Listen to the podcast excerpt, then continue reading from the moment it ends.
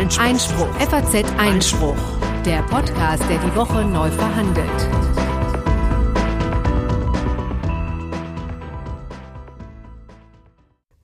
Herzlich willkommen zu Folge 104 des FAZ Einspruch Podcast, des wöchentlichen Podcasts für Politik, Recht und Justiz. Heute am 15.01.2020. Und am Mikrofon sitzen wie jede Woche Corinna Budras und Rudolf Mellinghoff. Ja, Nein, schön wär's. Ja, Ach, nee. Mensch. Ja, ja, ähm, äh, ich äh, wurde ersetzt quasi. Nee, ihr habt es vielleicht schon mitbekommen. Es gab äh, zwischengeschoben, äh, nämlich am Montag dieser Woche eine kleine Sonderausgabe sozusagen, in der ich nicht vertreten bin, sondern wo Corinna sich eine Stunde mit Rudolf Mellinghoff, dem Präsident des Bundesfinanzhofs, unterhält. Über alle möglichen Fragen aus dem Steuerrecht. Das ist auch sehr spannend, sehr hörenswert, fand ich. Ja, und da soll man sich überhaupt nicht vom Steuerrecht schrecken lassen. Da ist für jeden was dabei. Mhm. Gibt es in dieser Sendung übrigens nachher auch nochmal ja, Steuerrechtliches. Das ist auch immer so wahnsinnig lebensnah. Mhm. Aber du bist Konstantin van Linden. Ja, hatten wir noch nicht gesagt, oder? Ich genau. weiß es nicht so genau. Also jedenfalls, wir sind hier wieder versammelt, ja, um die neuesten Themen aus dem Justizbereich zu präsentieren. Aber vorerst haben wir noch zwei kleine Hausmitteilungen, ne? Genau, und zwar zum einen äh, betreffend das Thema Gewinnspiel. Da hatten wir euch ja aufgefordert, äh, so ihr es nicht schon getan habt, ein Einspruch-Abo abzuschließen und auf diesem Wege auch an unserem Gewinnspiel teilzunehmen, wo es ähm, US äh, Bluetooth Noise Cancelling Kopfhörer beziehungsweise ein Wochenende in Frankfurt zu gewinnen gab. Ähm, das die gute Nachricht ist, es hat glaube ich, unterm Strich funktioniert. Ich glaube, alle, die da ihre Daten eingetragen haben, haben inzwischen auch ihr Abo bekommen und äh, sind auch in der Datenbank für das Gewinnspiel, wobei übrigens die Frist noch bis Ende Februar läuft. Das heißt, ihr könnt auch immer noch teilnehmen äh, und anschließend wird dann eben ausgelost, wer gewinnt. Die schlechte Nachricht ist, es hat teilweise länger gedauert, als es hätte sollen. Ähm, die Erklärung im Detail ist langwierig und uninteressant. Die Kurzform lautet, es gab technische Probleme mit diesem Formular. Und wir möchten ergänzen, es tut uns leid. Genau, wir möchten ergänzen, es tut uns leid. Es war dann auch noch natürlich ausgerechnet die Weihnachtstage, das neue Jahr und so weiter. Das ist alles keine Entschuldigung, aber eine Erklärung. Also sorry ähm, dafür, dass das etwas äh, komplizierter war, als äh, es hätte sein sollen. Äh, diejenigen von euch, die das noch gar nicht gemacht haben, haben jetzt die Gelegenheit, es hoffentlich ohne weitere technische Schwierigkeiten noch zu tun, indem sie auf faz.net-einspruch-100 gehen. Wir haben den Prozess, äh, damit es in Zukunft keine Probleme mehr gibt, ein bisschen umgestellt. Ihr tragt dort jetzt eure Daten ein, klickt auf Absenden, nehmt dadurch erstmal nur an dem Gewinnspiel teil und könnt dann in einem zweiten Schritt ein Abo abschließen, Klammer auf, oder es auch lassen, Klammer zu, wobei wir uns natürlich freuen würden, wenn ihr es tätet. Ähm, so, das war also Hausmitteilung Nummer eins. Und Hausmitteilung Nummer zwei betrifft natürlich unseren FAZ Live Auftritt am 12.02. hier im Gallusviertel, also bei der FAZ im fünften Stock in der Pagode, wie wir es immer so schön nennen. Wir beginnen um 18.30 Uhr. Da haben wir uns jetzt drauf festgelegt, Einlass so ab 18 Uhr. Und man muss sich natürlich anmelden. Ohne Anmeldung geht ja nicht, sonst kommen vielleicht zu viele und dann sind wir wieder komplett überfordert. Und wo kann man das? Äh, man kann das unter einem Link, den wir euch in die Show Notes packen. Den findet ihr wahlweise dann unter blogs.faz.net-einspruch oder auch in eurem jeweiligen Podcast-Player. Da kommt ihr auf ein Formular, da müsst ihr noch auswählen, zu welcher Veranstaltung ihr wollt. Es gibt auch noch so eine andere Leser-Dialog-Geschichte. Aber das werdet ihr schon hinkriegen. Wir haben ja kluge Hörer. Und ja, dann würden wir uns freuen, wenn möglichst viele von euch sich anmelden. Das Ganze ist übrigens kostenlos, weil wir noch gefragt wurden, aber Anmeldungen halt trotzdem nötig, einfach damit wir wissen, wie viele Leute kommen und entsprechende Plätze vorhalten können. Genau, und die sind auch leider endlich, muss man sagen. Ne? Ja, ja. Aber wir würden Aber ein bisschen mehr Platz als in München ist, glaube ich, schon noch. Genau, dann kommen wir zu den Themen der heutigen Sendung. Sag mal. So sieht es aus. Und wir fangen an mit der AfD-Spendenaffäre. Einer der diversen äh, AfD-Spendenaffären, äh, muss man ja richtigerweise sagen, zu der das Verwaltungsgericht Berlin jetzt eine Entscheidung gefällt hat. Wir gucken uns mal an, was dabei rausgekommen ist. Äh, anschließend kommen wir, wie eben schon angekündigt, nochmal zum Thema Steuerrecht. Anlass dazu bietet das Bundesverfassungsgericht, das eine etwas, wie ich finde, irritierende Entscheidung zur Nichtabsetzbarkeit der Kosten des Erststudiums gefällt hat.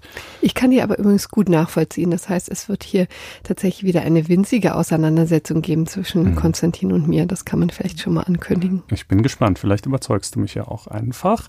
Äh, dann jedenfalls haben wir den Bundesgerichtshof, der zu der Bewertungsplattform Yelp entschieden und seine in dieser Hinsicht sehr liberale Linie fortgesetzt hat. Und wir haben das Landgericht Mannheim mit einer Entscheidung, die so ein bisschen unter dem Radar geflogen ist, aber nicht unter dem Radar des geschätzten Kollegen Widowild und meinem und die wir euch deshalb hier an dieser Stelle präsentieren. Es geht um die Faktenchecker-Funktion, die das Recherchenetzwerk Korrektiv auf Facebook in gewissermaßen privilegierter Stellung ausübt und das Medium Tichys Einblick, welches äußerst unzufrieden damit ist, dass seine Texte dort teilweise als falsch markiert werden. Ähm, und zum Schluss natürlich wie stets das gerechte Urteil.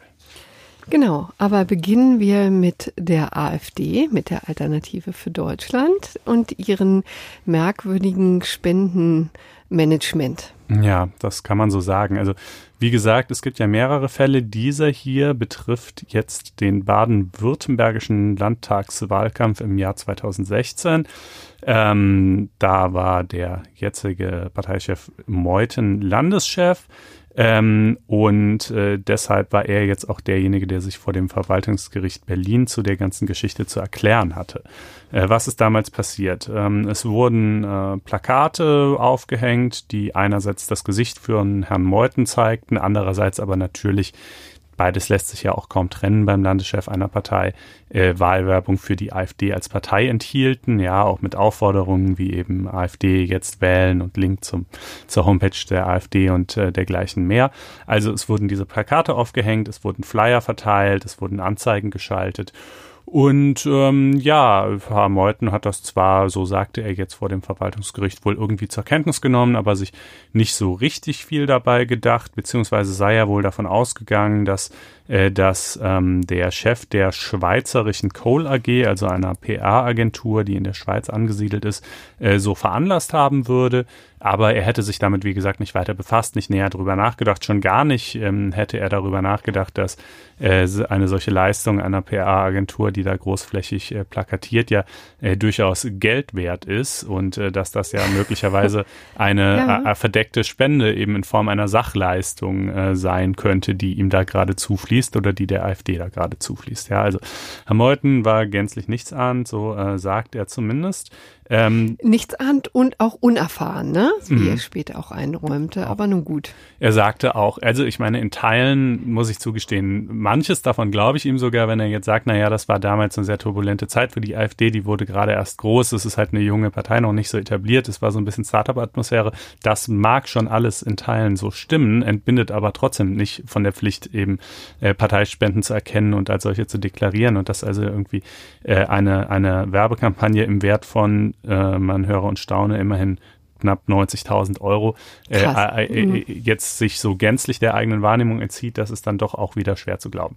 Also die Bundestagsverwaltung jedenfalls glaubt es ihm im Übrigen auch nicht und hat eine Strafe verhängt äh, von knapp 270.000 Euro, das in etwa, also oder nee, nicht in etwa, sondern genau das Dreifache der äh, betroffen, betreffenden Summe. Das ist eben im ähm, Parteiengesetz, meine ich, dann auch so vorgesehen, dass sich die Strafe so berechnet.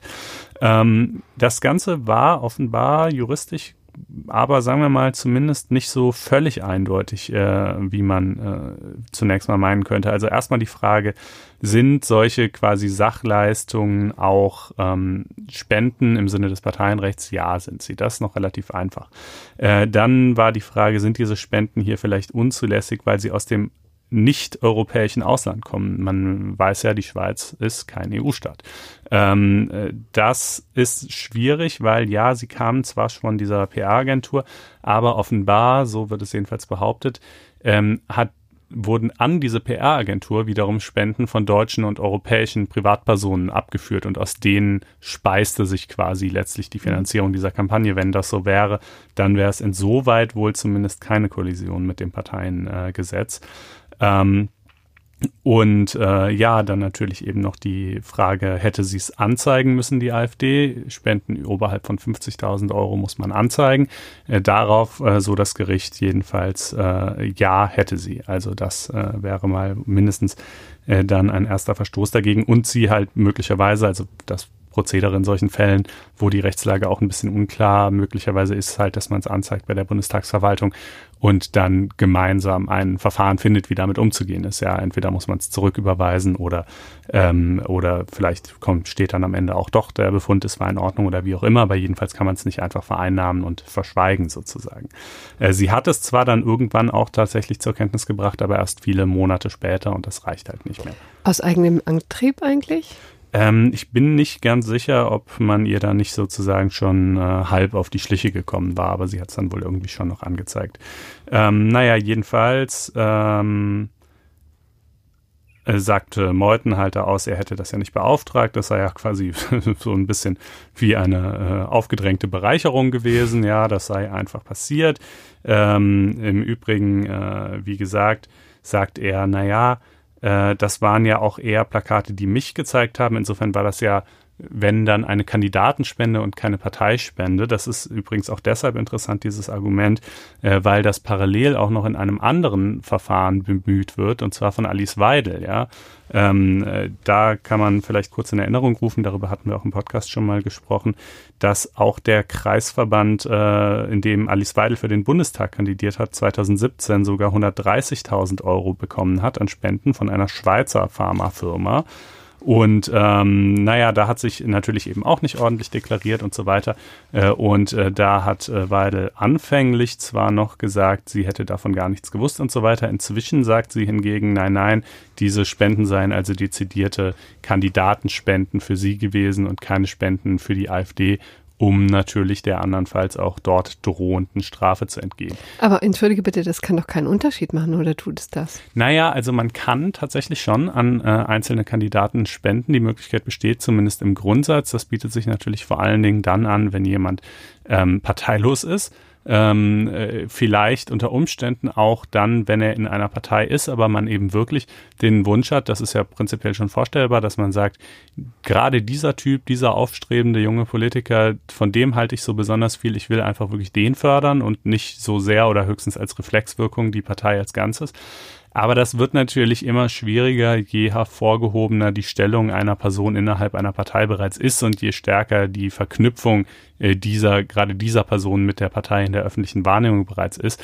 Und naja, letztlich kommt es aber dann natürlich eben schon auch darauf an, wofür die Gelder konkret verwendet werden. Ja, also äh, ein Plakat, äh, wie es jetzt hier bei Meuthen offenbar der Fall war, wo zwar das Gesicht von Meuthen drauf zu sehen ist, aber zugleich halt die Aufforderung AfD wählen äh, und der Link äh, zur Homepage der AfD, äh, da wird man halt im Ergebnis sagen müssen, nein, da ist Nutznießerin schon mindestens mal genauso sehr wie Herr Meuthen auch die Partei AfD und insofern äh, hat das äh, Verwaltungsgericht Berlin es ja auch als äh, Parteispende eben eingestuft und die Verhängung dieser Strafzahlung bestätigt. Umgekehrt wäre ja dann die Missbrauchsgefahr wirklich sehr hoch, ne? Wenn man dann einfach nur sagen könnte, naja, das war jetzt eine Kandidatenspende. Ich meine, nicht umsonst sind ja die Pflichten einer Partei, Transparenzpflichten, Anzeigepflichten ja sehr hoch. Ja, das hat ja nun einen gewissen Sinn und mhm. Zweck, mhm. ja, und die können ja dann unterlaufen werden, wenn man das einfach umdeklarieren könnte. Das ist ja auch ein bisschen absurd, oder? Genau, es hat natürlich gewisse Nachteile hat die Kandidatenspende auch, beispielsweise die Tatsache, dass man das Geld dann als Schenkung versteuern muss ähm, für Nicht-Verwandte immerhin mit einem Steuersatz von 30 Prozent. Ähm, also sozusagen aus Sicht des Spendenden oder auch des Empfängers, letztlich tragen sie ja beide auf irgendeine Art die Kosten, ähm, hat das also auch Nachteile. Aber klar, es ist natürlich schon irgendwie auch äh, potenziellen Weg, wie man versuchen kann, äh, die Vorschriften des Parteiengesetzes zu unterlaufen. Aber jedenfalls in diesem Fall äh, war das Ganze nicht von Erfolg gekrönt und ich bin mal sehr skeptisch, ähm, ob das hier bei im, im Fall von Alice Weidel äh, nicht ganz genauso laufen wird. Ich glaube nämlich schon, ähm, insbesondere hat sie dann in ihrem Verfahren, also da, um das nochmal äh, auch verfahrensstandstechnisch einzuordnen, äh, das ist noch nicht so weit wie die Geschichte mit Meuthen. Da wartet man noch auf eine Verhängung des Bußgeldes. Die wurde aber wohl angekündigt von der Bundestagsverwaltung, dürfte. Also kann man also damit rechnen, dass die folgen wird, ja. Ähm, und äh, auch in dem Fall spricht offenbar doch recht viel dafür, dass das Geld eben für Parteizwecke und nicht nur für persönliche Zwecke von Frau Weidel verwendet worden ist. Aber die AfD, wenn ich das richtig verstanden habe, möchte das nicht auf sich sitzen lassen. Das geht jetzt also noch in die höhere Instanz oder mhm. wie ist da der Sachstand jetzt bei Herrn Mointen? Also Sie hatten jedenfalls vorher angekündigt, gegebenenfalls Rechtsmittel einlegen zu wollen. Ich weiß nicht, ob Sie es tatsächlich schon getan haben. Ähm, ich könnte es mir durchaus vorstellen, weil es hier eben doch ein paar, ja, Fragen gibt, wo man zumindest irgendwie argumentieren kann. Ich habe sie ja gerade aufgezeigt mit dem sozusagen, wie sehr muss man als Landeschef da hinterher sein und äh, sozusagen, wie genau muss man das beaufsichtigen. Ähm, und vielleicht, ja, vielleicht kann er ja auch auf, doch erfolgreich argumentieren, dass zumindest ein Teil der Gelder irgendwie nur ihm persönlich zugeflossen sei oder so. Das wird man sehen. Aber ähm, wenn es eine Berufung geben sollte und dann ein Urteil in der nächsten Instanz, dann tragen wir das hier gerne nach. Gut, dann kommen wir jetzt zum Bundesverfassungsgericht. Mhm. Man muss ja sagen, das ist ja ein Kampf zwischen den höchsten Gerichten, was wir hier sehen in Sachen äh, Absetzbarkeit des Erststudiums, denn hier kam es zu einem richtigen Showdown zwischen dem Bundesfinanzhof und dem Bundesverfassungsgericht. Die sind sich ja ganz eklatant uneins in Sachen äh, ja, inwieweit sozusagen die Erst, äh, die Erstausbildung, das Erststudium von der Steuer abgesetzt werden kann. Ja, mhm. aber jetzt ist die Sache immerhin höchstrichterlich mal entschieden. Ja, der BFH hatte, glaube ich, schon mehrere Anläufe unternommen, ja. ähm, äh, dahingehend, dass er offenbar immer fand und wahrscheinlich auch nach wie vor findet, äh, dass es möglich sein sollte, die Kosten des ersten Studiums oder auch der ersten Berufsausbildung von der Steuer abzusetzen. Äh, und ähm, das hat teilweise dann auch zu Reaktionen des Gesetzgebers geführt. Also erst, ich glaube, genau. in, in, den vergangenen Jahren ne, hat der BFH erstmal einfach Urteile erlassen und dann hat der Gesetzgeber diese Urteile quasi wieder zunichte gemacht. Äh, ist das so richtig? Ja, genau. Da können wir gleich noch hinzukommen. Ich mhm. wollte einfach noch wirklich noch zu Anfang meine Verwunderung noch äh, äußern darüber, dass das überhaupt so ein Riesenthema ist. Wir haben es auch auf Twitter gesehen. Also tatsächlich war der die Reaktion darauf doch erheblich. Also mhm. viele Leute äh, scheint die Frage zu beschäftigen beschäftigen, ähm, sehr zu beschäftigen, ob man sein Studium von der Steuer absetzen kann. Ich muss offen gestehen, mein Studium, da habe ich nicht im Traum dran drüber nachgedacht, mhm. das äh, zu tun. Vielleicht waren wir auch damals alle ein bisschen jung und naiv. Ich habe mir jetzt sagen lassen, die heutigen Studenten besuchen auch Workshops und Seminare zum Thema Absetzbarkeit und Steuergestaltung ja, im Studium. Das fand ich schon mal interessant. Es kommt natürlich sehr darauf an, ne? wenn du auf einer Privatuni mit hohen Studiengebühren studiert hast, dann ist das natürlich schon mal sehr viel lohnenswerter als äh, an einer staatlichen Uni. Ähm,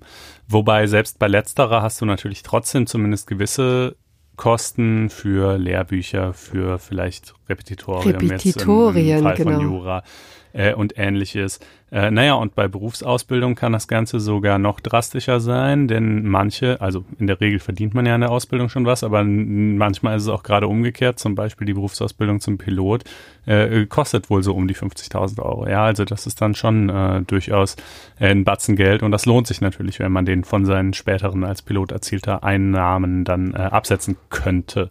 Genau, und jetzt kommen wir auch direkt zu den Fällen, um die es ging. Es waren nämlich insgesamt sechs Fälle, die der Bundesfinanzhof hier vorgelegt hat in einem Vorlagebeschluss aus dem Jahr 2014. Da ging es um drei ja, Betriebswirtschaftsstudenten und äh, drei Piloten.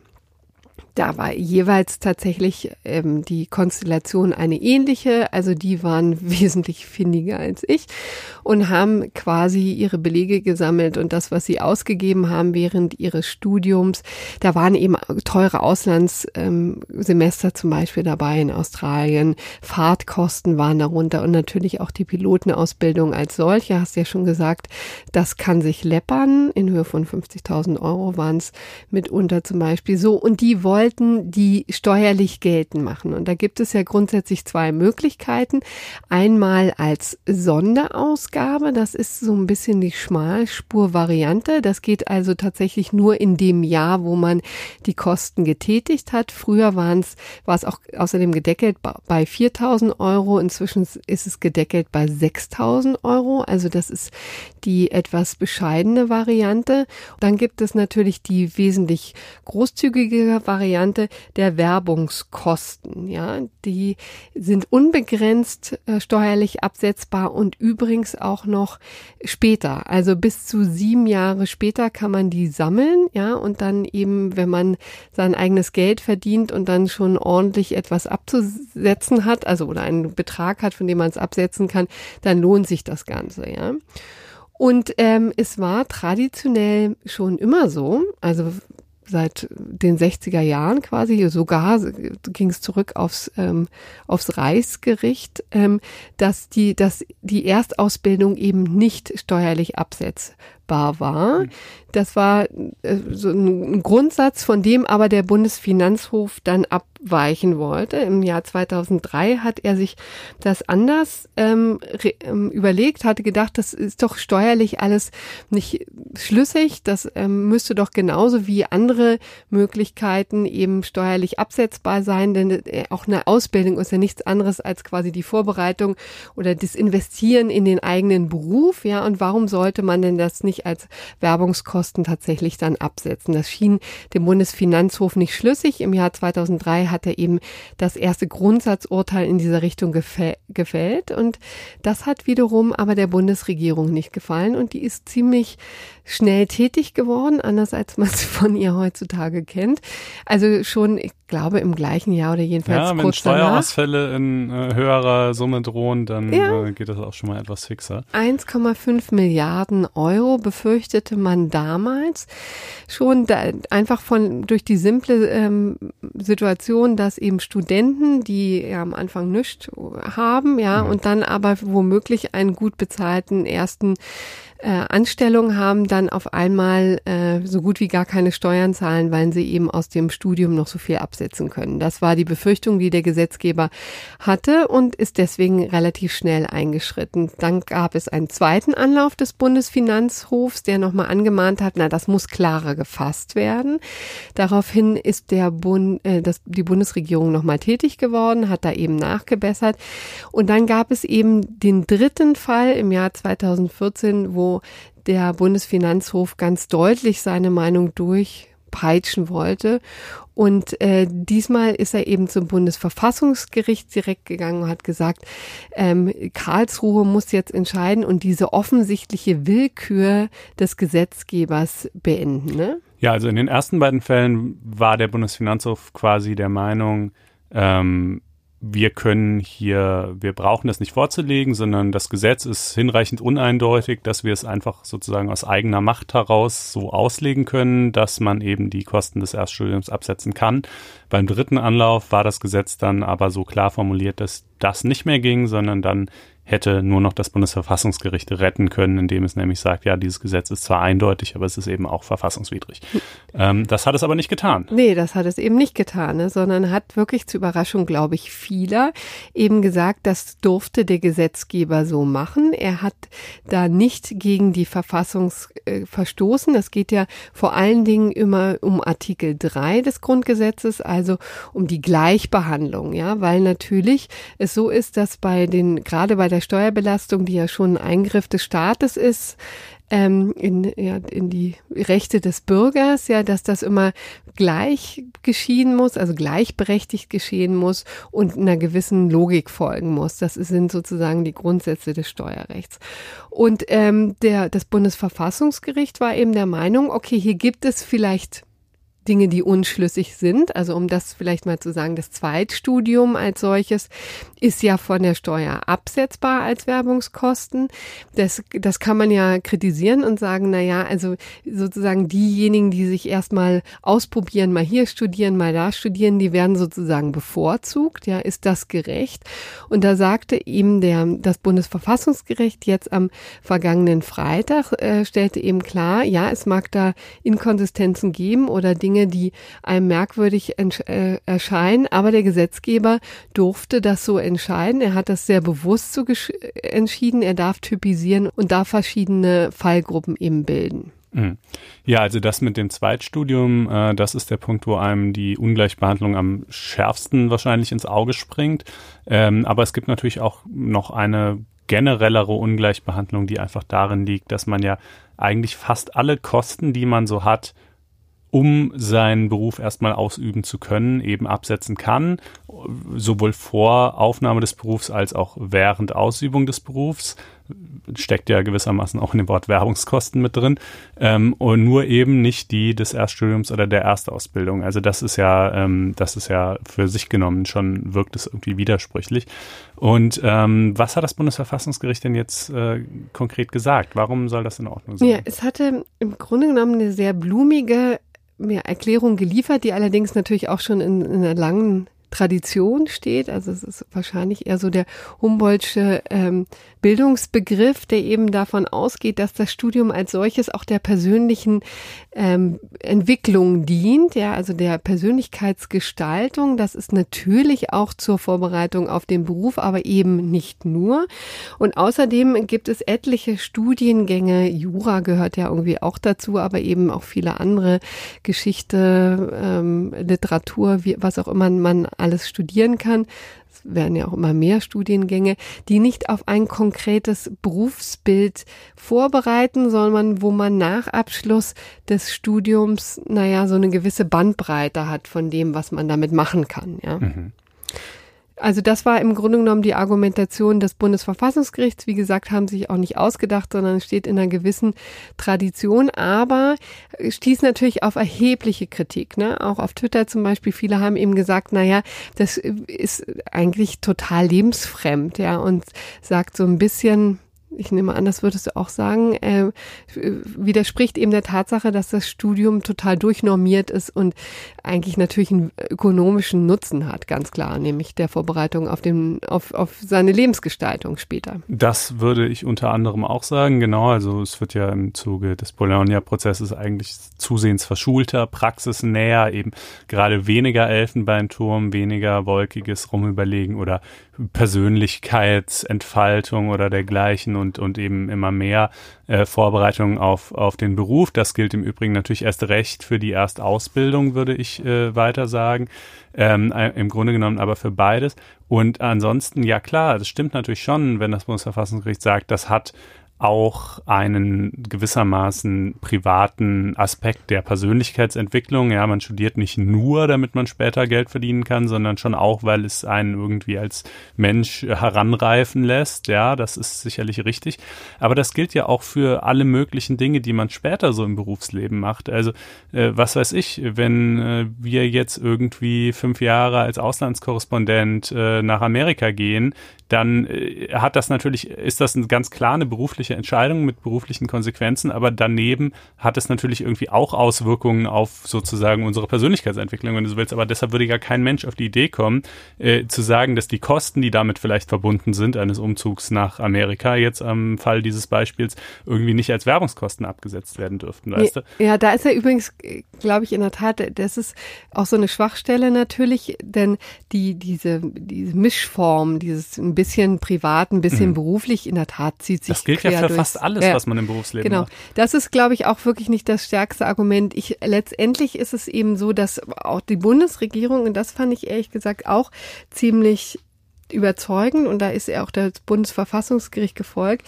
Die haben eben gesagt, na ja, ganz ehrlich, also es gibt ja das Studium ist ja nicht umsonst in, in Deutschland in weiten Teilen kostenlos. Es ist, ist, ja nun auch im Gegensatz zu vielen anderen Ländern in Europa und vor allen Dingen auch in den Vereinigten Staaten das Studium hier geradezu ähm, also günstig. Ja, also sind natürlich Medizinstudiengänge sind ja wahnsinnig teuer, zahlt alles der Staat.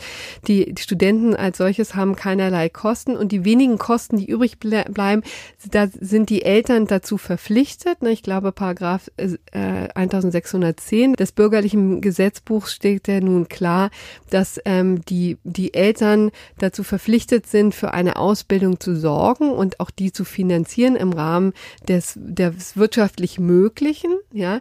Und da, in Anbetracht dessen, sagt eben äh, die Bundesregierung und jetzt auch das Bundesverfassungsgericht, darf dann der Gesetzgeber umgekehrt, wenn er sozusagen schon die Infrastruktur für Umme liefert, darf er nicht, darf er dafür sorgen, dass sozusagen nur im ganz, ganz beschränkten Maße die, die Kosten abgesetzt werden, nämlich in, in, innerhalb dieser Grenzen der 6000 Euro Sonderausgaben. Ja, aber dieses Argument äh, scheint mir sich selbst zu widerlegen. Also wenn es tatsächlich so wäre, dass alles kostenlos wäre, dann ähm, bräuchten wir diese Diskussion ja nicht zu führen, denn dann gäbe es sowieso keine Kosten, die man absetzen könnte. Es gibt ja aber eben doch Kosten, ja, vielleicht nicht so hohe, ähm, Im Einzelfall dann aber eben auch wiederum doch sehr hohe, siehe Pilotenausbildung und ähnliches, ja.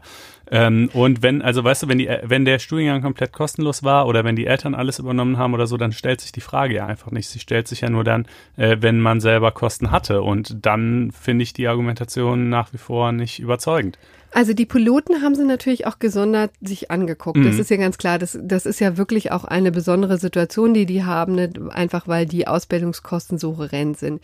Und da war eben die Argumentation, na, Entschuldigung, die Gruppe ist so klein, für die können wir keine Regelung schaffen, die sozusagen sich dann auf alle Studenten auf, ähm, in ganz Deutschland quasi auswirkt und dann eben zu so hohen ähm, ähm, zu, zu so hohen Einbußen auf Seiten des Gesetzgebers führt, ne, wie wir sie eben besprochen haben mit den 1,5 mhm. Milliarden, die damals schon äh, im, im Feuer standen. Ne?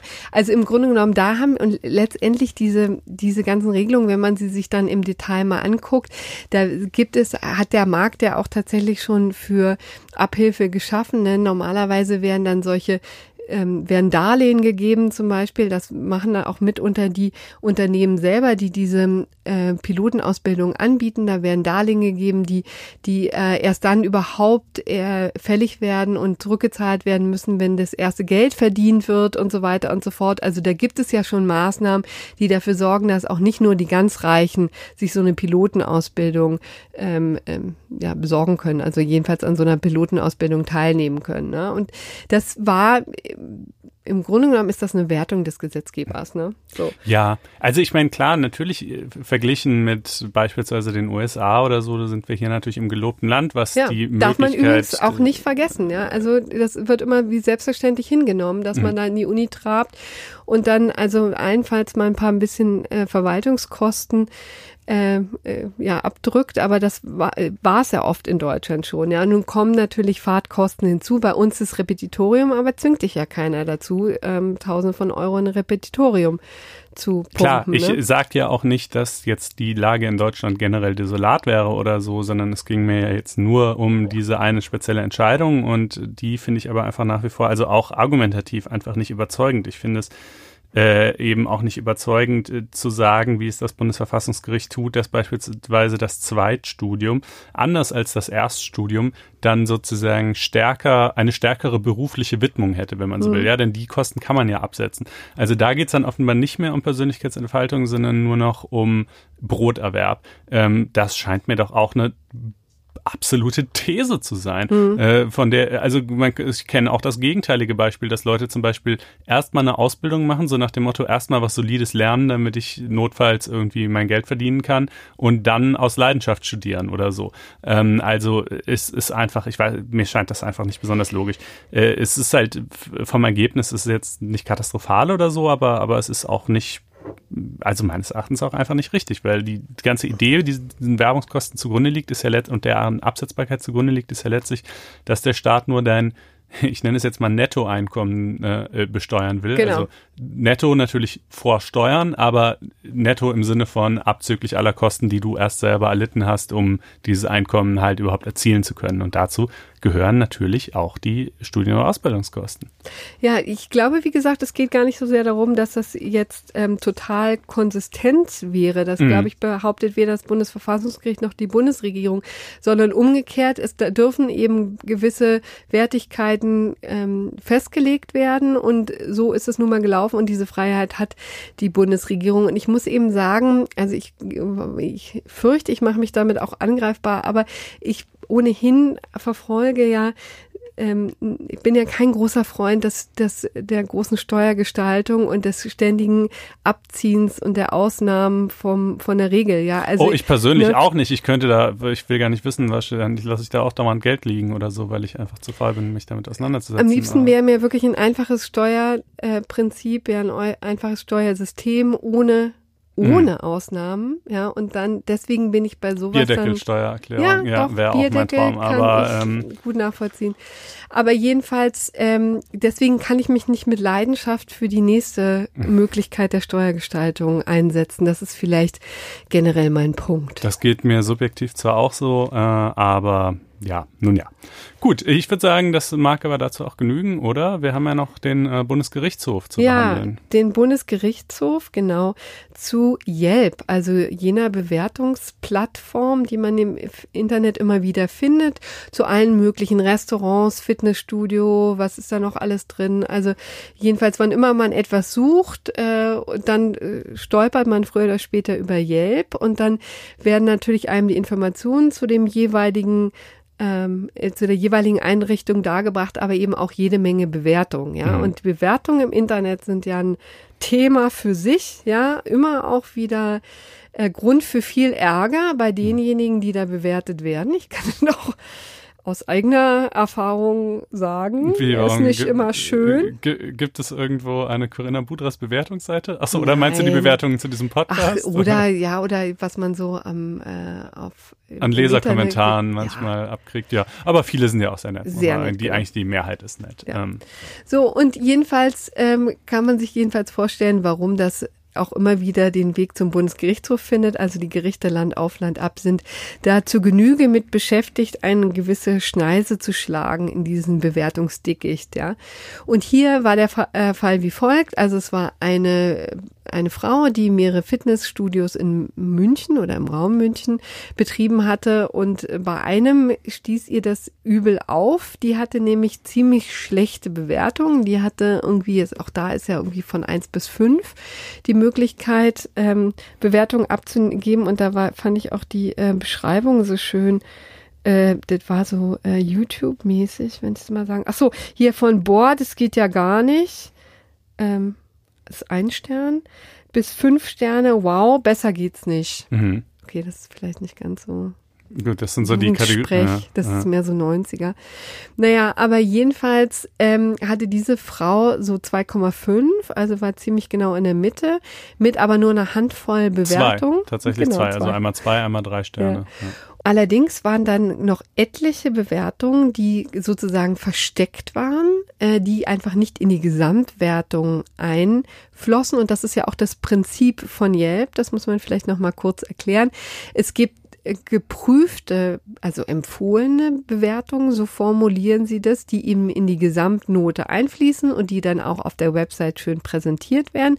Und es gibt ähm, nicht empfohlene Beiträge, die sind auf der Webseite noch irgendwie zu finden, aber da muss man dann besonders raufklicken. Ich hab, muss auch ehrlich gesagt erst danach suchen, mhm. ähm, als mir dieses System schon erklärt worden war. Also ähm, übersichtlich ist schon ein bisschen was anderes.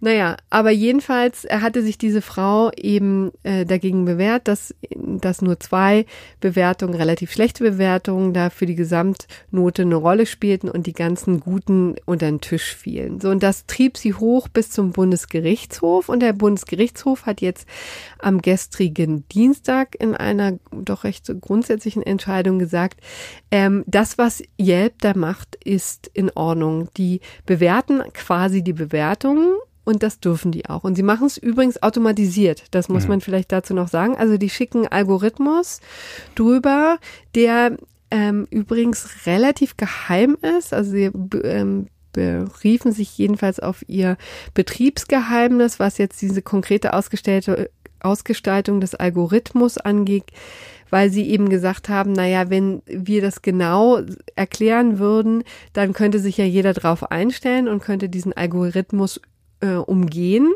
Und sie haben sich deswegen sehr vage gehalten, haben gesagt, die Qualität des Ganzen, also der Bewertung spielt eine Rolle, was immer auch Qualität in diesem Zusammenhang heißt. Ja, also Sinn und so Zweck des Algorithmus ist jedenfalls gekaufte Bewertungen, Fake-Bewertungen, sowas auszusortieren. Ne? Ja. Also das ist die Idee. Richtig, und hier haben, also gab es eben verschiedene Kriterien, äh, die der Algorithmus eben zugrunde gelegen hat. Also ähm, Qualität war eben eine und auch ähm, Bekanntheit des Nutzers, also wie häufig der sich auf diesen, auf diesen Seiten rumtreibt und wie häufig er eben schon Bewertungen abgegeben hat. Naja, also letztendlich schon eine gewisse Intransparenz vorhanden. Diese Frau wollte eben tatsächlich sich dann ähm, also wollte Schadensersatz dafür, um vielleicht das nochmal deutlich zu machen, was sie eigentlich wollte. Und natürlich, dass jetzt aufgehört wird, diese Bewertung zu bewerten und ähm, da ein, das einfach nur so einfließen zu lassen. Und ähm, da, das hat eben das, äh, der Bundesgerichtshof abgelehnt. Also im Feuer standen übrigens zwei Dinge. Einmal ging es um Schadensersatz ähm, aus äh, wegen eines Eingriffs in das Unternehmerpersönlichkeitsrecht und das Recht am eingerichteten und ausgeübten Gewerbebetrieb, ja, der Fitnessstudiobetreiberin. Das ist so ein bisschen umständlicher Begriff, der in Paragraph 823 BGB eine Rolle spielt. Und dann ging es auch um Paragraph 100, äh, 824, nämlich die Kreditgefährdung, ja. Und da ähm, spielt eben eine Rolle, ob ähm, ob un, äh, fa falsche Tatsachen behauptet wurden. Ja? Also mhm. die der Wahrheit zuwiderliegende Tatsachen. Ja, und das war ja hier aber nicht der Fall. Ne? Genau, also, das haben die rundweg abgelehnt, hat gesagt, das spielt hier eben keine Rolle. Hm. Ja, 824, eine Norm, mit der man sonst eher auch selten in ja. Berührung kommt, würde ich sagen. Wenn, dann wäre es eher 823 äh, wahrscheinlich gewesen. Aber nee, der BGH geht das mit. Der BGH hat ja überhaupt gegenüber Bewertungsportalen eigentlich äh, traditionell historisch eine äh, recht liberale Linie immer gefahren, oder? Naja, das kann man so ehrlich gesagt nicht sagen. Also es ging am Anfang natürlich mit, ähm, mit Spick mich in der Tat los. 2009 mhm. war das schon. Das war dieses berühmte Lehrerportal. Lehrerbewertungsportal. Ja, genau, Lehrerbewertungsportal, äh, wo es schon mal sehr grundsätzlich wurde. Und da haben sie in der Tat gesagt, okay, das müssen eben die Leute aushalten, die da bewertet werden. Also eben, da waren es Lehrer hier eben Fitnessstudios ähm, oder überhaupt Gewerbetreibende allgemein, die so ein bisschen in der Öffentlichkeit stehen und die ja umgekehrt auch Dienste anbieten, die müssen müssen eben auch sich bewerten lassen. Das war sozusagen die Grund Grundregel. Aber dann gab es zwei Entscheidungen zum Ärztebewertungsportal Yameda. Mhm. Bei Yameda war eben das Geschäftsmodell ein ganz besonderes. Da ähm, ging es um Premium-Pakete, die Ärzte da buchen konnten. Da gab es so eine Vermischung zwischen reiner Bewertung von eben den Nutzern und der Möglichkeit der Ärzte tatsächlich als Anzeigenkunden da aufzutauchen. Ja, also da gab es eben die Möglichkeit. Da gab es auch tatsächlich ähm, Fälle, wo Yameda auch äh, in die Praxen gekommen ist, denen da ihr ähm, ihr Geschäftsmodell Modell angeboten hat und ähm, diverse Ärzte haben eben zugeschlagen, Premium-Paket eben gebucht und dann wurden sie sehr prominent auf der Webseite also dargeboten, also äh, dargestellt. Also wann immer man äh, nach einem Dermatologen oder, äh, oder Augenarzt oder so guckte, dann wurden erstmal die ersten drei Anzeigen waren dann Premium-Kunden, ja, obwohl die vielleicht nicht zu dem passten, was man eigentlich gesucht hat. Und erst dann in der zweiten ähm, Folge ging es dann eben tatsächlich zu den eigentlichen Suchkriterien, die da eine Rolle spielten. Und außerdem ähm, wurden dann diese, die Ärzte, die ein Premium Konto hatten eben gleichzeitig davon verschont, andere Ärzte in ihrem Brit äh, angeboten zu, äh, ja. zu werden, also mit Werbung, mit, mit Wettbewerbern behelligt zu werden. Das war deren Geschäftsmodell und da hat eben der Bundesgerichtshof ganz klar gesagt, na ja, hier verlassen wir den äh, Bereich des neutralen Bewertungsportals, äh, sondern da, da wird man zur Interessenpartei und deswegen haben die früher eben in früheren Entscheidungen auch Ärzten zugebilligt, Pflicht, dann da auszusteigen und mhm. zu sagen, also sie müssen äh, oder, oder die Freiheit gegeben, dass sie nicht auf Yameda gelistet werden. Ja, genau. Aber das würde ich äh, trotzdem noch, also da war ich sogar auch in der Verhandlung, ähm, die du gerade erwähnt hast mit Yameda. Äh, aber das würde ich trotzdem noch unter insgesamt liberale Linie fassen. Denn klar, dass natürlich ein, ein Portal nicht eingreifen darf oder wenn es eingreift, dann nur so wie hier Yelp auf sozusagen äh, neutraler Basis und nicht äh, zugunsten gerade eines bestimmten Angebotes, sondern nur mit dem allgemeinen Ziel, quasi die Gesamtqualität der Bewertungen zu steigern. Wobei neutral muss man hier auch sagen, also neutral im Sinne von, dass das nicht von Anzeigen abhängig ist, Ja. ne? anders als Yameda. Ich bin mir ehrlich gesagt bei Algorithmen gen generell nicht sicher, wie neutral sowas Ja. ist. Klar, es ist natürlich undurchsichtig. Also jetzt mal für, äh, für dich als Gewerbetreibenden ist es natürlich super ärgerlich. Du hast da irgendwie zwei schlechte Bewertungen, die werden angezeigt, ein paar Dutzend gute, die werden nicht angezeigt. Das Unternehmen sagt, ja, ja, ja, unser Algorithmus, der weiß das schon besser als du. Ähm, die sind alle fake. Ähm, wie der funktioniert, sagen wir dir nicht. Äh, du musst aber damit leben, dass die Öffentlichkeit und jeder, der nach dir sucht, jetzt dieses schlechte Ergebnis sieht und das Gute irgendwie nur mit fünf weiteren Klicks äh, verborgen angezeigt bekommt. Äh, und der BGH sagt, ja, passt so. Also ist natürlich klar, ist natürlich irgendwie eine gewisse wahrscheinlich Situation der äh, Machtlosigkeit, äh, zumal vielleicht der Algorithmus ja eben auch doch nicht so toll funktioniert, wie, wie Yelp das vielleicht glaubt. Ähm, aber das ist natürlich generell eine Problemstellung, mit der man immer häufiger arbeiten muss. Und ich glaube, das ist halt die einzige Art, wie es wie es irgendwie gehen kann, weil wenn du nicht äh, Kommentare nicht irgendwie ausfilterst, dann hast du halt eine solche Flut von Fake-Bewertungen, dass du das Ja. Portal auch einfach direkt Das wiederum kannst. stimmt auch. Deswegen würde ich mich da nicht äh, so gerne positionieren wie beim Mhm. Bundesverfassungsgericht. Okay. Aber jetzt haben wir es mal vorgestellt. Genau. Und äh, fehlt dazu noch was oder kommen wir äh, Jetzt. zum Kommen wir mal zu Facebook. Genau. Ähm, also eine Entscheidung des Landgerichts Mannheim äh, in diesem Fall in einem Eilverfahren, eigentlich jetzt vielleicht äh, rein, was sozusagen der Platz, den Platz in der Gerichtshierarchie anbelangt, äh, nicht die Art Entscheidung, die man hier im Podcast zwingend vorstellen müsste. Normalerweise fokussieren wir uns ja eher auf äh, obergerichtliche oder höchstgerichtliche Urteile, einfach aufgrund dessen, dass sie einen Schrei dann auch endgültig abschließen. Aber hier äh, fand ich es doch mal sehr interessant, ähm, weil das, äh, soweit mir bekannt ist, äh, das erste Mal ist, dass sich ein Gericht überhaupt mit einem ja, spezifischen Phänomen der Nachrichtenverbreitung und Bewertung in sozialen Medien hat äh, befassen müssen.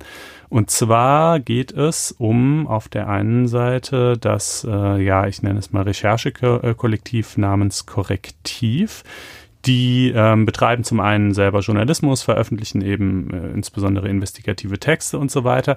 Zum anderen aber haben sie auch einen Kooperationsvertrag mit Facebook, werden soweit bekannt auch von Facebook dafür bezahlt, dass sie auf Facebook andere Artikel oder auch sonstige Posts, die irgendwie einen hohen Verbreitungsgrad erlangen, inhaltlich prüfen, also einem Faktencheck unterziehen und dann eben das Ergebnis ihres Faktenchecks da dranhängen. Wie das genau funktioniert, dazu sogleich. Ähm, und wenn man jetzt korrektiv als Medium irgendwie politisch verordnen, verorten wollte, dann äh, würde ich mal sagen, könnte man das so leicht links der Mitte tun.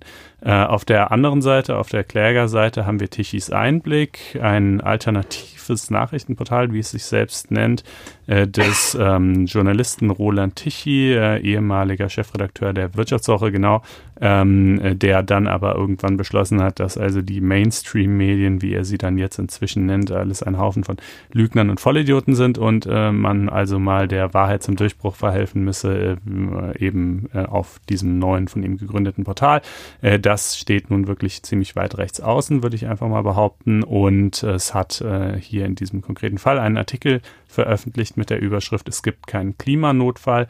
Äh, darin hieß es, dass angeblich 500 Wissenschaftler ähm, eine andere Klimapolitik fordern würden und halt eben sinngemäß sagen würden, na, es ist alles gar nicht so schlimm, wie behauptet wird und wir müssen gar nicht so viel umsteuern und so weiter. Und ähm, diesen, diesen Artikel haben sie natürlich wie alles andere auch auf Facebook gepostet. Äh, Korrektiv hat den geprüft, hat ihn als teilweise falsch eingestuft ähm, und dann einen eigenen Artikel verfasst, in dem sie erläutern, warum unter anderem äh, sei es nämlich, äh, seien das gar nicht 500 Wissenschaftler, sondern nur ein Teil davon äh, könnte man als Wissenschaftler bezeichnen, die anderen wären dieses oder jenes, ähm, aber halt äh, nicht, in einer, nicht in einer Funktion, wo man von, von Wissenschaftlern sprechen könnte. Ähm, so, jetzt ist ja natürlich, also so Faktenchecks gibt's ja prinzipiell auch, es sind ja prinzipiell keine neue Sache, das machen ja viele Medien. Aber Korrektiv kann das eben auf eine andere Art machen als der Rest der Welt, ja. Äh, denn dadurch, dass sie diesen Kooperationsvertrag mit Facebook haben, können sie direkt den Post von Tichys Einblick auf Facebook nehmen und ihre Bewertung da dran heften, Mhm. ja. Und Das heißt, du kannst dann, wenn du diesen, diesen Post von Tichys Einblick siehst, dann siehst du auch direkt daneben, äh, dieser, also sinngemäß jetzt, ich paraphrasiere, dieser Beitrag wurde von unseren Faktencheckern als teilweise falsch eingestuft.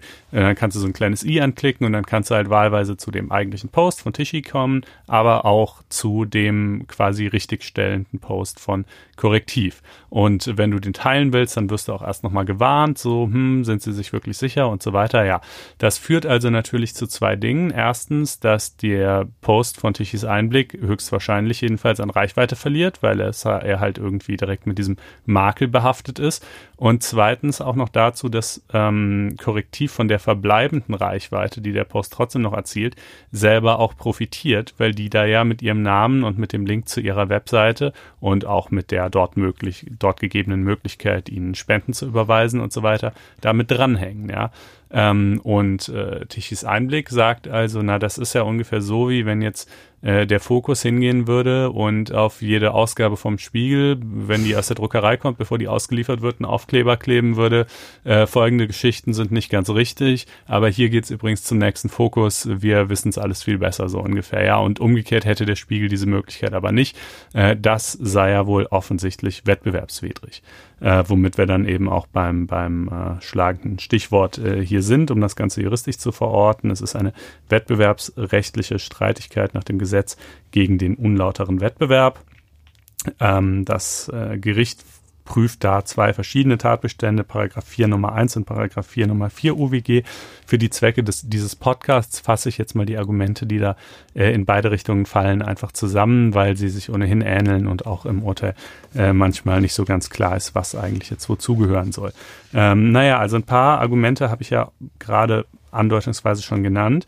Korrektiv sagt natürlich, naja, also ähm, es ist uns, wir erfüllen hier eine ähm, wichtige irgendwie äh, Informationen, gerade auch in Zeiten, wo äh, und das weiß man ja, dass er vielfach beklagt, irgendwie falsche Informationen sich stark verbreiten, oft gerade das Skandalisierende und das Unzutreffende sogar noch mehr Reichweite bekommt, als das eigentlich äh, faktisch Richtige. Ist es ja wohl wichtig, dass es so eine Instanz gibt, die sich darum kümmert. Im Übrigen kann auch schon gar nicht von einem Wettbewerbsverhältnis ähm, äh, zwischen uns die Rede sein. Also unsere Leserschaften trennen Welten, ja, der, äh, der potenzielle oder tatsächliche Tichys Einblickleser, der wird sowieso niemals korrektiv lesen und umgekehrt genauso wenig. Also insofern ähm, kann man auch nicht davon davon reden, dass wir denen hier irgendwie in unlauterer Weise die Kunden abjagen würden oder dergleichen. Ähm, ja, und das Landgericht schaut sich dann diese Argumente auf beiden Seiten an und es ist tatsächlich oftmals im Wettbewerbsrecht gar nicht so einfach, äh, das juristisch zu verorten. Denn es liegt ja natürlich zwischen Wettbewerbern in der Natur der Sache, dass sie ein Stück weit versuchen, sich gegenseitig zu behaken und äh, Ansprüche streitig zu machen und die Leser oder die sonstigen Kunden abzujagen. Und das ist ja auch im Grundsatz legitim.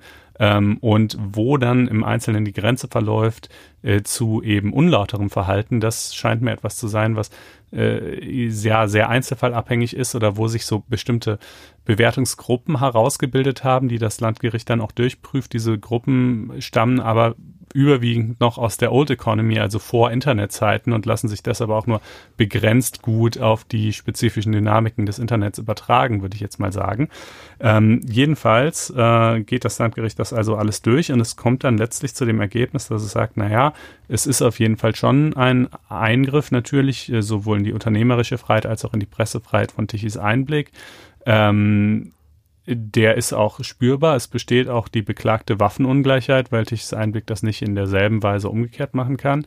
Aber ähm, zum einen betrachten sie es offenbar als Argument, dass Korrektiv als äh, gemeinnützig eingetragen ist, was ich ehrlich gesagt wenig überzeugend finde. Ich weiß nicht wirklich, was das zur Sache tun soll.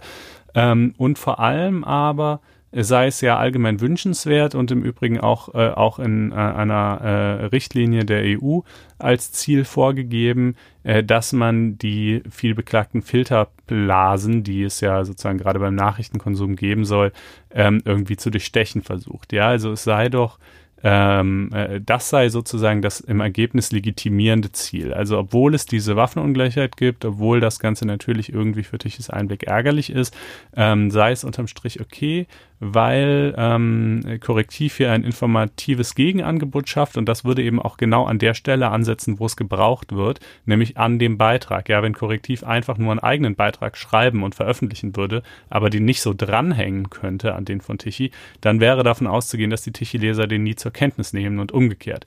Aber nur so, wie es halt ist, ist quasi gewährleistet, dass jemand in diese Filterblase reinpiekst. Äh, mit diesem Gegenangebot im Übrigen kann man ja weiter in den Tichy-Einblick äh, lesen, wenn man denn unbedingt will. Ähm, aber ähm, man hat dann eben auch immer den anderen daneben stehen sozusagen. Und um das nochmal deutlich zu sagen, das ist ja Ausfluss der Facebook-Firmenpolitik, ne? Die ganzen, ähm, die ganzen Korrekturen oder Kontrollen nicht selber zu übernehmen, sondern sie auszulagern, eben in Deutschland an Korrektiv. Das ist im Grunde genommen Ausfluss dessen. Ne? Und das ist ein bisschen natürlich oder sorgt für Reibung dafür, dass das Korrektiv selbst auch ein, ein Medienunternehmen mhm. ist. Kann man sowas eigentlich? Ja, das kann man, kann man, so sagen, kann man ne? schon so sagen, ja. Ja, genau. Und natürlich auch, dass es natürlich eine, also ich meine, sozusagen nichts liegt mir ferner, als inhaltlich äh, Tichs Einblicke zu verteidigen. Das ist nun wirklich äh, für meine Begriffe also äh, eine der äh, am wenigsten irgendwie lesenswerten äh, Nachrichtenangebote, die es so gibt. Aber äh, nicht ganz Unrecht haben sie natürlich schon, wenn sie sagen, äh, es ist irgendwie, ich sag mal korrekt, also wer steht schon sozusagen politisch exakt in der Mitte? Was wäre überhaupt die exakte politische Mitte? Das ist ja schon eine Frage, die sich kaum beantworten lässt. Aber korrektiv sagen sie jedenfalls steht eher links davon und die kriegen jetzt sozusagen, die werden jetzt als als ähm, staatlich legitimierter Zensor hier tätig, ja, um es mal. Na, als äh, Facebook legitimierter Zensor. Naja, aber ne? und auch staatlich legitimiert insofern, als dass das Landgericht Mannheim äh, das ja aber gerade für in Ordnung befunden hat. Na, letztendlich muss man ja auch gar kein Medienunternehmen nehmen. Ne? Also man eigentlich könnte Facebook ja seine eigene Gesellschaft gründen, da Leute anstellen, die genau das machen, nämlich Faktenchecker sind und die, äh, das alles überprüfen, ohne einen eigenen quasi medialen Anspruch zu haben. Ja, ja, aber das werden sie sicherlich nicht tun, weil Facebook ja immer versucht, äh, Inhalte so wenig wie möglich, ich sage, ja. nenne es mal redaktionell oder quasi redaktionell zu bearbeiten, äh, weil damit natürlich sozusagen der Verlust ihrer Plattformprivilegien einhergehen könnte. Also wenn man dazu käme zu sagen, Facebook ist mehr sowas wie eine Redaktion, die Inhalte kuratiert und so weiter, ähm, und, und nicht nur eine, eine Plattform, auf der Inhalte einfach stattfinden, äh, dann gehen damit natürlich wiederum ganz andere Haftungsfragen ja, und so weiter einher. Deshalb werden sie das nicht machen, deshalb setzen sie halt auch und vielleicht auch aus Akzeptanzgründen und so. Ich meine, auch da, weißt du, wenn Facebook das macht, da findet sich ja für jede Korrektur immer jemand, der sich davon ungerecht behandelt fühlt und äh, sozusagen Facebook mangelt es ohnehin schon nicht an Kritik an seinem Geschäftsmodell. Insofern ist denen das, glaube ich, ganz recht, wenn äh, das hier jemand anderes trifft. Ähm, ich finde es halt so ein bisschen, ich weiß nicht, also ich finde es, ich finde es, glaube ich, okay, dass es diese Funktion gibt, aber mehr unter dem Gesichtspunkt, dass ich sagen würde, muss ja nicht auf Facebook sein. Also weißt du, sozusagen deren Plattform, deren Regeln, wenn die halt diesen Faktenchecker einstellen wollen, wenn die sagen, wir finden gerade korrektiv sind irgendwie vertrauenswerte Leute, die da einen guten Job machen, dann sollen die das machen dürfen. Ähm, aber das ist ja nicht so sehr die Argumentation, die das Landgericht bemüht, sondern das Landgericht bemüht ja mehr die Argumentation zu sagen, na, nein, nein, wir würden uns wohl schon herausnehmen, Facebooks Geschäftsmodell insoweit einzuschränken, wenn wir das denn falsch fänden. Wir finden es halt nur nicht falsch, ja. Hm. Also ein bisschen anderer Ansatz, äh, sich der Sache zu nähern. Übrigens, lustige Fußnote in dem Zusammenhang noch. Ähm, äh, das Landgericht stellt auch fest, ähm, obwohl das, glaube ich, für die Entscheidung im Ergebnis nicht, nicht den Ausschlag äh, gegeben hat, äh, dass der Faktencheck hier gar kein Faktencheck sei, also sprich, dass das, was Korrektiv hier sagt, gar keine Tatsachenbehauptung wäre, sondern eine Meinungsäußerung. Hm. Denn in der Tat, ähm, die Frage, was genau ein Wissenschaftler ist, ist ja gar nicht so. Also es gibt ja keine exakte Definition, wo man sagen könnte, eindeutig ja oder nein. Ähm, unter diesen 500 fanden sich zum Beispiel emeritierte Professoren. Ist man dann noch ein Wissenschaftler? Es, da würde ich zum Beispiel sagen, ja, auf jeden Fall. Ähm, es fanden sich aber auch Leute darunter, die vielleicht nur am Rande mal was mit Wissenschaft zu tun gehabt hatten, aber deren primäres Wirken doch eher auf ganz anderen Feldern war. Ist man dann ein Wissenschaftler? Also, ne, weißt du, schwierig zu sagen, ehrlich gesagt halt auch, ja.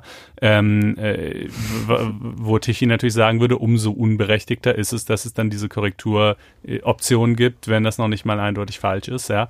Ähm, aber gut, da hat das Landgericht jedenfalls gesagt, das sei eine Meinungsäußerung von, von äh, Korrektiv und das würde der verständige Leser auch äh, so begreifen. Ja, gut, dann wären wir jetzt damit am Ende, ne? Mhm, genau. Und kommen zum gerechten Urteil. Das präsentierst du uns diese Woche. Ja, äh, das gerechte Urteil betrifft ein Haushaltsgerät, das äh, manchen Menschen, glaube ich, sehr am Herzen äh, liegt. Der Fernseher. Äh, nein, Ah, ja, ja, der liegt mehr. auch manchen, äh, aber nein, nein, Der, der, Staubsauger. der Thermomix. Ach ja. Äh, das ist doch, es gibt, es gibt doch so einen, so einen regelrechten Fetisch um, um dieses Gerät irgendwie von, von manchen Leuten. Ich war Naja. auch schon auf zwei Thermomix-Partys. Du auch? Boah, nee. Nein, ich wusste nicht mal. oh, Ist es so wie Tupper-Partys? Ja, ist exakt so. Und, dann Und so das eine war ganz herrlich bei einer indischen Freundin und die hat dann äh, sehr aufwendig das mit dem äh, Thermomix gemacht und kaum war die Vertreterin weg, hat sie sozusagen das Ding zur Seite gestellt und hat äh, ihr, ihre indischen Thalis, die sie dann vorbereitet hat, in, in ihren Töpfen da gekocht und gemacht und gebracht. Das fand ich irgendwie sehr schön, war köstlich. Ja, wir, ich habe Aber nicht sogar ganz einen, Sinn und Zweck von Ganze. einen Thermomix zu Hause, weil meine Frau einen in die Ehe mit eingebracht Ah. hat. Ähm, aber ja, was soll ich sagen? Er mixt halt. Es ist okay, aber es hat jetzt irgendwie auch nicht mein Leben verändert. Anyway, ähm, der Thermomix jedenfalls, äh, hier das Modell Nummer TM5 äh, war Anlass des Ärgers, denn den hat eine Kundin im Januar 2019 gekauft, damals zum Preis von 1299 Euro. Sagst du nochmal? 1299 Euro. Ja, ja, ja, gut, ist, Ja, ja. es ist ein durchaus eher hochpreisiges Ding, aber es kann ja auch ungefähr ja auch alles, alles. und dir noch die Füße dabei massieren, so ja. Und ähm, äh, dann zwei Monate später, äh, wo Schreck und Graus kam, der Thermomix 6 auf den Markt für 1359, also Das mehr oder weniger auch so wahnsinnig ärgern. Ja, die Frau halt auch. Äh, und sie hat auch gegen die ähm, Herstellerfirma, äh, nehme ich mal an, äh, geklagt. Äh, hat gesagt, sie, sie hätte sie quasi vorher darüber informieren müssen und jetzt wolle sie eben äh, ihren TM5 zurückgeben und dann gegen den geringfügigen Aufpreis einen Thermomix Nummer 6 bekommen. Äh, damit ist sie aber gescheitert. Äh, immerhin, das war mir auch schon ehrlich gesagt nicht klar, äh, sagt das ähm, Gericht, naja, also wenn ein Kunde ausdrücklich nachfragt, dann äh, muss der Hersteller tatsächlich Auskunft geben äh, darüber, dass bald ein Nachfolgemodell äh, auf den Markt kommen wird.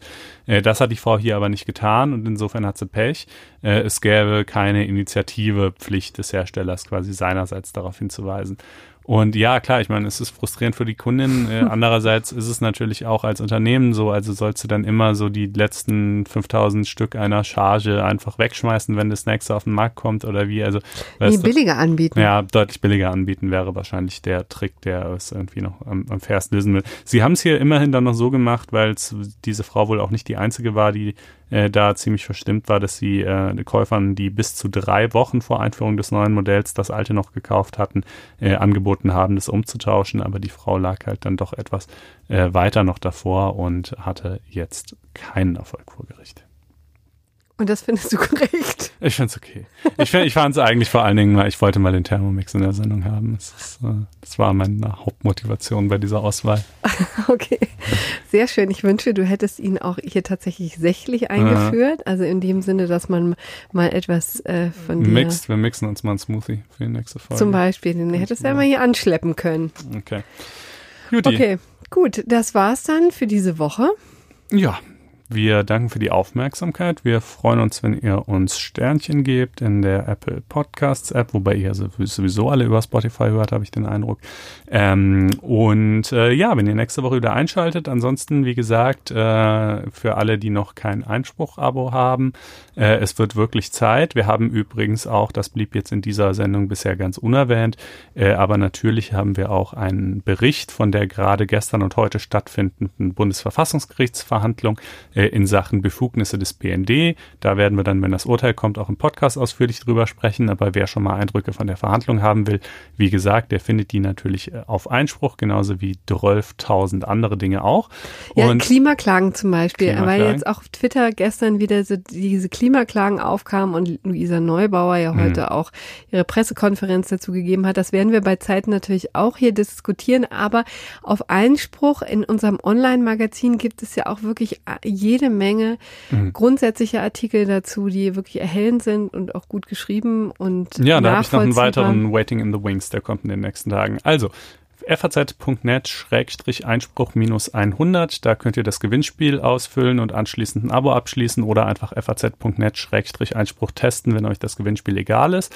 Ähm, und natürlich äh, einfach mal in die Show Notes gucken. Dort findet sich ein Link, mit dem ihr euch für den 12. Februar anmelden könnt, um dann hier vorbeizukommen und äh, mit uns eine Folge live aufzunehmen und anschließend vielleicht noch ein Bierchen zu trinken. Ja, das würde uns sehr freuen. Dann schöne Restwoche. Tschüss. Ciao.